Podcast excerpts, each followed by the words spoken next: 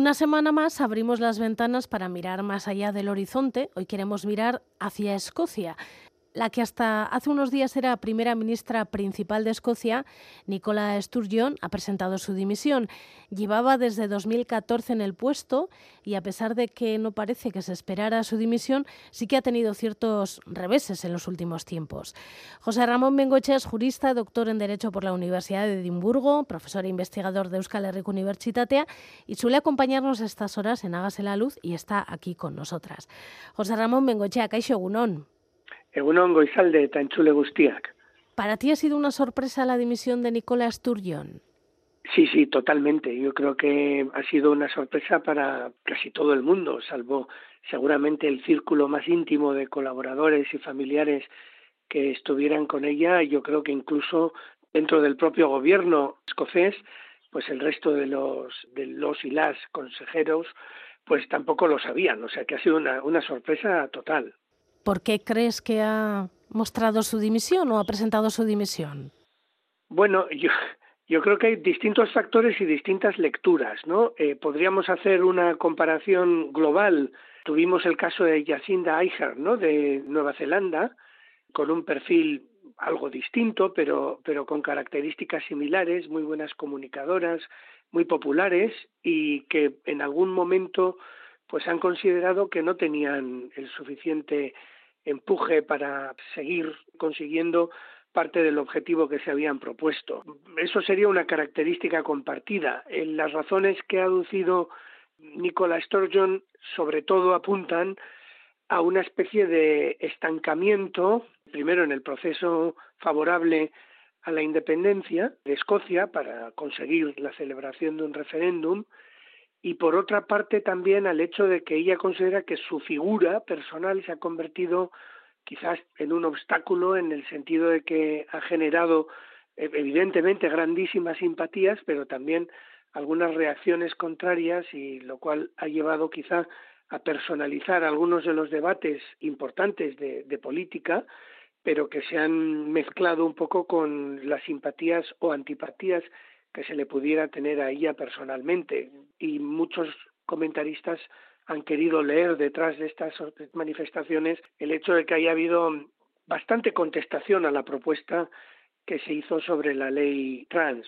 Eh, algo que frenó el gobierno británico recurriéndola ante el Tribunal Supremo del Reino Unido, que la ha paralizado, y las polémicas que generó en la tramitación de esta ley y su aprobación y luego su bloqueo por parte del Tribunal Supremo, yo creo que ha generado grandes polémicas y posiblemente, aunque ella dice que no es específicamente por este tema, pues sí que habrán tenido su influencia. A mí me ha sorprendido entre las declaraciones que hizo cuando presentó su dimisión, habló de la intensidad que había en la política actual y de la brutalidad de la política actual.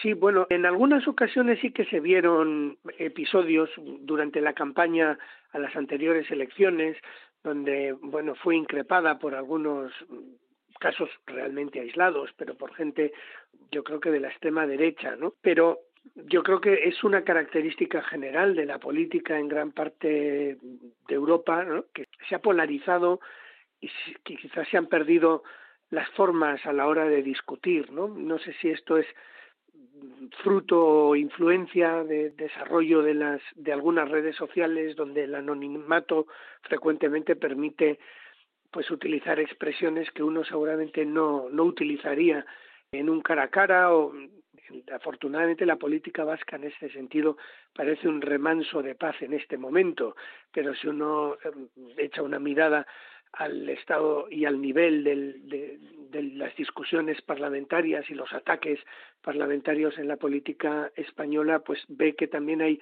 grandes dosis de, agresividad, ¿no? Y desde luego no digamos nada echando un vistazo a, la de los Estados Unidos, pero también en otros estados europeos, ¿no? Hay, hay mucha polarización, división y como que se ha perdido esa cortesía eh, política que en algunos momentos había sido característica y que desde luego identificábamos nosotros con las maneras, ¿no? las manners británicas.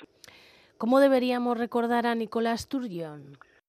Yo creo que ha sido una líder, una líder excepcional por su trayectoria y por su estilo y sus grandes dotes comunicadoras o comunicativas. ¿no? Sturgeon venía de una, de una familia humilde, de origen trabajador. Ella fue la primera en toda su familia que accedió a la universidad.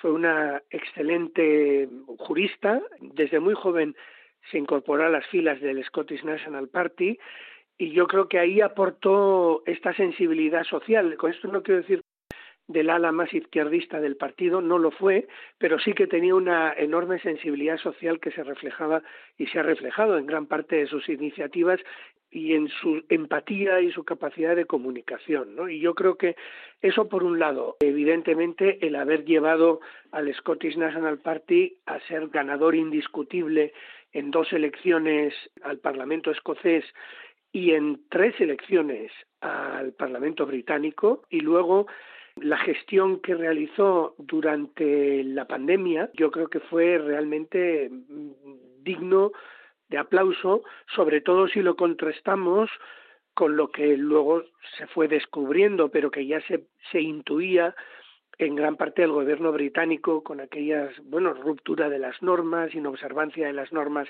que ellos mismos exigían del resto de la población, eh, aquellas fiestas eh, que se celebraban en Downing Street, en fin, todas estas anécdotas que hemos ido conociendo respecto a la malísima y pésima gestión comunicativa y gestión política de la, de la pandemia por parte del Reino Unido, pues ella fue justo lo contrario, ¿no? Fue un ejemplo en ese sentido. Y luego también, seguramente, el golpe del Brexit, el haber arrastrado a Escocia en la decisión mayoritaria en el Reino Unido de salirse de la Unión Europea, y cómo ella quiso darle la vuelta a este tema buscando el segundo referéndum, cosa que por el momento no tuvo gran éxito. Ella dijo que este era uno de los elementos importantes en su dimisión, que tendría que ser otra persona quien lanzase adelante o quien reimpulsase este proceso de búsqueda de un nuevo referéndum. ¿no? Esto sí que te quería preguntar, si su dimisión será, si será una oportunidad para abrir nuevos caminos y nuevas vías para conseguir ese segundo referéndum o no. Pues la verdad es que así a primera vista no parece que sea una gran oportunidad para avanzar en la causa, ya que ella era una de las líderes indiscutibles que enarbolaba esta, esta causa del referéndum y de la independencia. ¿no? Entonces, habrá que ver quién puede tomar las riendas en este momento del Scottish National Party, a quién elegirán sus mm, casi 100.000 afiliados, ver a quién eligen y ver qué tipo de perfil domina, pero al final realmente va a ser muy difícil sustituir una persona de este enorme carisma. Ahí lo podríamos comparar quizá a lo que ocurrió en Alemania con Merkel, ¿no? Salvando las distancias, por supuesto, pero parece muy difícil en este sentido, sobre todo con algunos de los escándalos que afectaron a su predecesor, Alex ¿no? que terminó saliendo del S&P posiblemente por diferencias también con Sturgeon, que había sido su colaboradora más fiel, pero que creó su nuevo partido, ALBA, ¿no? que tampoco es que tuviera un gran resultado en las elecciones al Parlamento, pero es difícil ver ahora quién podrá liderar el proceso y qué soluciones se pueden buscar precisamente para salir de este impasse en el que se encuentra en este momento Escocia, ¿no? ya que no se ha permitido la celebración del referéndum, se ha considerado que no tiene competencias el Parlamento escocés para poder eh, convocar el referéndum, ¿no? Entonces habrá que ver qué tipo de salida se propone, ya que la solución que formulaba la propia Sturgeon era la de celebrar unas elecciones con una especie de mandato específico, pero eso parece que no, no tiene gran éxito en, en el electorado, ya veremos. Bueno, he estado mirando estos días los periódicos y, por ejemplo, el diario The National eh, menciona a tres posibles personas que podrían sustituir a Nicolás Sturgeon. Kate Forbes, Ash Regan o Hamza Yousaf. No conozco a ninguno de los tres. ¿eh? Bueno, em, yo creo que las dos personas que más opciones tienen son Forbes y Yousaf.